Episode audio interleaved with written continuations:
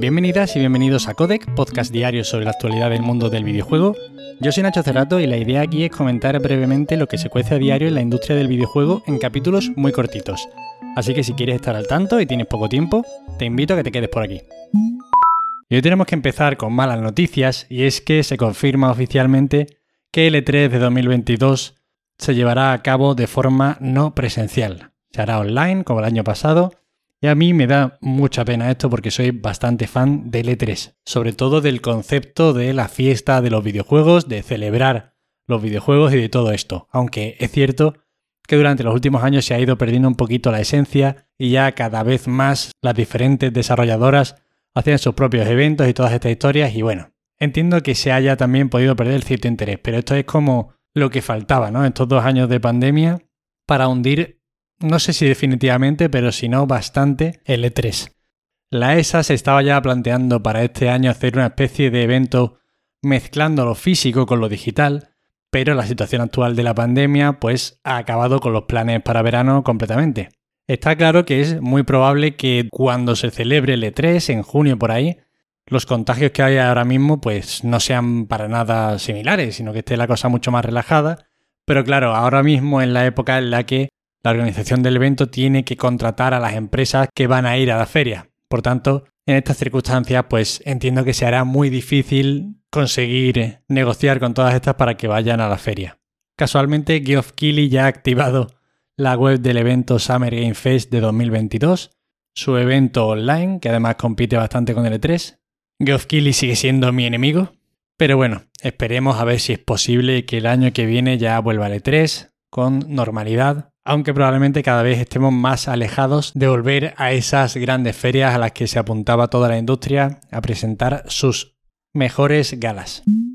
Ya que no sabéis qué podría anunciarse antes del E3 de 2022, la secuela de Star Wars Jedi Fallen Order. Y es que según el periodista Jeff Graff, concretamente podría dejarse ver alrededor del mes de mayo. Además apunta a que el juego estaría bastante terminado y que podría llegar incluso a finales de 2022. Sabemos que hace ya tiempo se confirmó prácticamente la existencia de esta secuela por parte del director de operaciones y director financiero de EA, que ya dijo que seguirían invirtiendo en la saga Star Wars Jedi Fallen Order. Recordemos que el juego es Star Wars Jedi 2.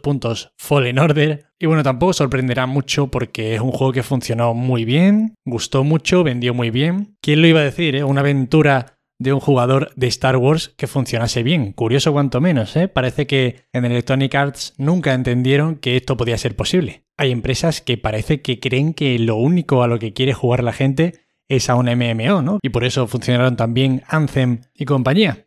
Pero bueno, me alegra esta noticia, yo tengo muchas ganas de jugarlo, de hecho ahora mismo está en oferta en la PlayStation Store, creo que está por 15 o 16 euros y tiene la actualización a PlayStation 5.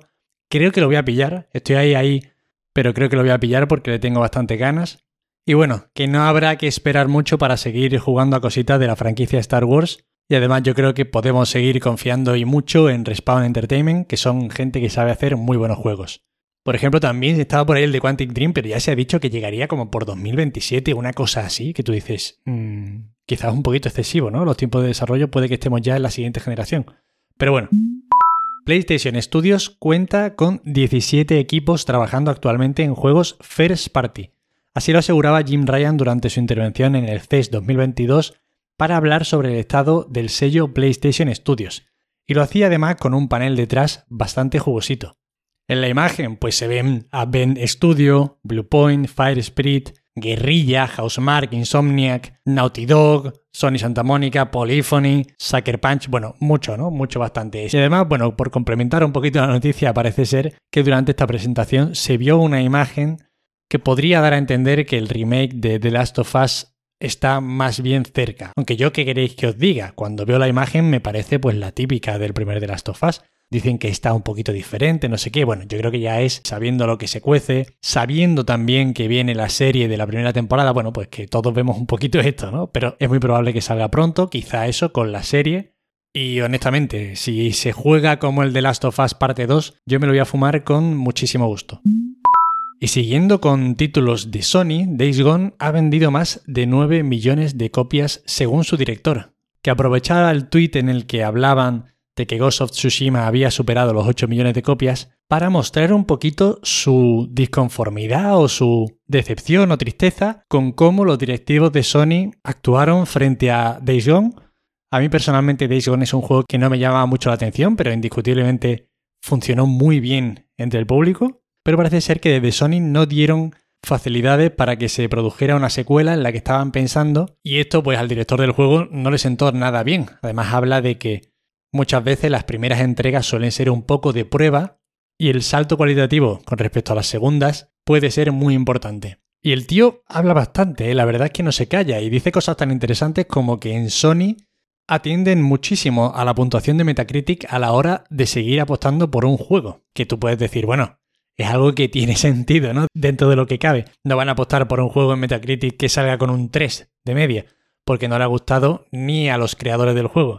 Pero sí que es verdad que puede ser interesante a veces mirar un poco más allá de las notas, sobre todo porque hemos visto claros ejemplos de juegos que se han sobrepuntuado o infrapuntuado, vaya. Sin ir más lejos, yo recuerdo el inicio de Cyberpunk 2077, el Metacritic era bastante imponente y ya sabéis todos cómo salió ese juego, ¿no? En cualquier caso, ya os digo, es curioso leer esos tweets porque salva a Sean Leiden de la quema, que ya no está en Sony, y parece ser que no tuvo mucho que ver con esta decisión, según el director de Days Gone, Jeff Ross, pero deja claro que tampoco confía en la directiva actual. Y esas son todas las noticias de hoy. Espero que os hayan resultado entretenidas. Ya sabéis que para cualquier queja, sugerencia o comentarios me tenéis en arroba Nacho Cerrato en Twitter. Agradeceros de corazón que estéis ahí al otro lado escuchándome, de verdad, muchísimas gracias. Pasad muy buen fin de semana, descansad y jugad mucho. Espero que os hayan traído muchos regalos los Reyes Magos y nos vemos el lunes. Hasta luego.